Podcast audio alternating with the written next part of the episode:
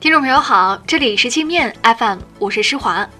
今天是三月二十八号，一起来听听新闻，让眼睛休息一下。首先，我们来关注国内方面的消息。交通运输部通知，清明和五一小长假期间，全国收费公路对七座以下小客车免收通行费。应急管理部规定，社会应急力量参与抢险救灾、生命救援时，免收道路通行费。但需要事先在网上申报系统中提交救援车辆行驶路线、通行时间等信息。沿线交通部门应优先提供加油、加水、餐饮、车辆维护等服务。黑龙江民营企业老板曹某在牡丹江国有林区圈地建私人庄园事件，涉及重大国有资产流失问题。曹某承包的三千三百多亩林地，每亩地每年承包价不到三块钱。一棵树不到三分钱，当地林业职工说，这个承包价一把筷子都买不到。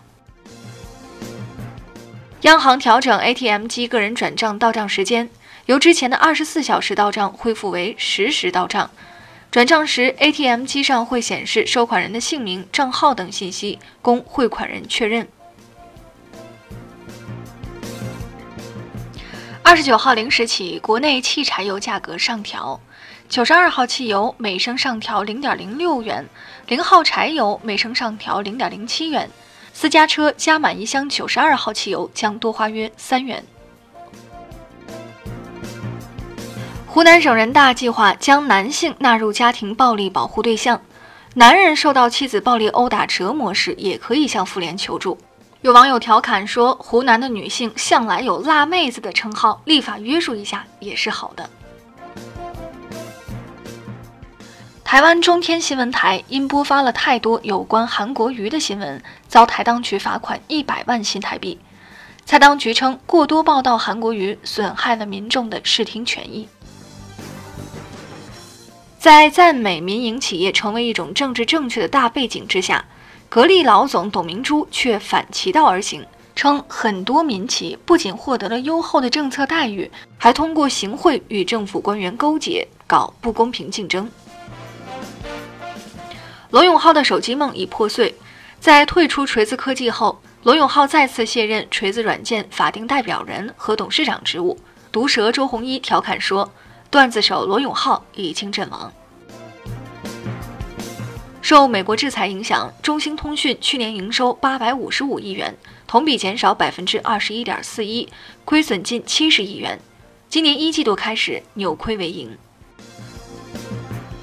辽宁东港一艘渔船半月前在海上沉没，六名船员落水失踪。失踪船员家属发布联名请愿信，称渔船是被勒索保护费的黑恶势力故意撞沉的。内蒙通辽开鲁县自来水公司第二供水厂副厂长因工作和生活琐事持小口径步枪打死两名同事、一个发小和两名老人。当地警方说，凶手性格偏执，已被抓获。全国柔道冠军马端斌实名举报自己老家辽宁本溪甸子村两任村支书贪腐上千万扶贫款，霸占当地村企业，还勾结地痞流氓欺压村民。被举报人已停职接受调查。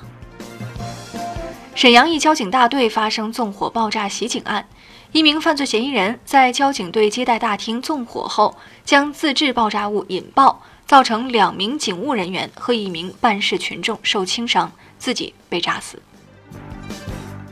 我们再来关注国际方面的消息。美国联邦航空管理局代理局长承认，航管局将飞机安全审查任务外包给波音公司已经持续了数十年。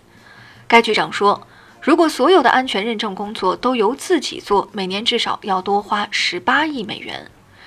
美国航管局这简直是为了省钱不顾乘客的死活。安全认证存在重大问题的波音737 MAX 客机，半年内坠毁两架，死了三百四十多人。谷歌已被川普绑上美军战车，川普发推说，谷歌已向他保证绝对效忠美军，将极尽所能为美军做贡献。这家公司未来会不会成为一个准军事组织，不得而知。美国的中东盟友巴林宣布将使用华为技术建设该国 5G 网络。此前，欧盟出台的 5G 网络安全法案也没有跟随美国禁止华为设备和技术。俄罗斯军方派遣两架军机和近百名军人进入委内瑞拉，给马杜罗提供军事保护。美国急得跳脚，警告俄罗斯军人马上离开。新西兰总理阿德恩本周末访华，受该国枪击案影响，行程由原来的七天缩短为一天。访华团队规模也大幅削减。阿德恩在记者会上两次感谢中方体谅，新方最近对华态度友善，新西兰网民称赞说这是明智的做法。一艘开往利比亚的土耳其货轮在地中海救起了一百二十名难民后，反被难民劫持，要求掉头开往欧洲。那好了，以上就是今天节目的全部内容了，感谢您的收听，我是施华。欢迎您下载界面 App，在首页点击试听，找到界面音频，更多精彩内容等着您收听。